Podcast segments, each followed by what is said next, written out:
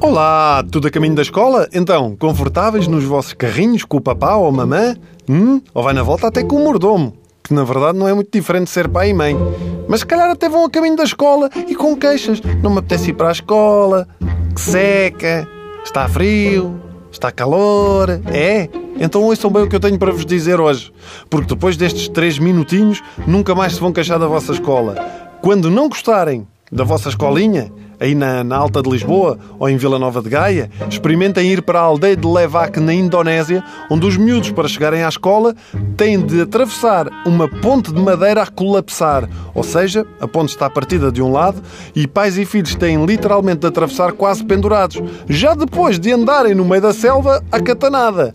Ah, mas eu às vezes passo 30 minutos na ponte 25 de Abril. Sim, mas está inteira.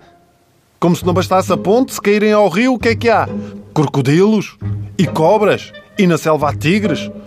Aliás, eles não vão para a escola. Isto, isto parece os Jogos Sem Fronteiras. Eu, quando ia para a escola, também encontrava o jacaré, mas era a alcunha de um gajo. O máximo que me acontecia era roubar uma carteira. Não me arrancava um braço. Eu não sei se sou só eu, mas a mim parece-me desculpa suficiente para me baldar às alas. Oh mãe, eu hoje não quero ir à escola. Mas porquê, filho? Porque não quero morrer. As aulas de matemática devem ser do género. O menino Hamad saiu de casa com duas pernas, atravessou a ponte e caiu. Com quantas pernas ficou?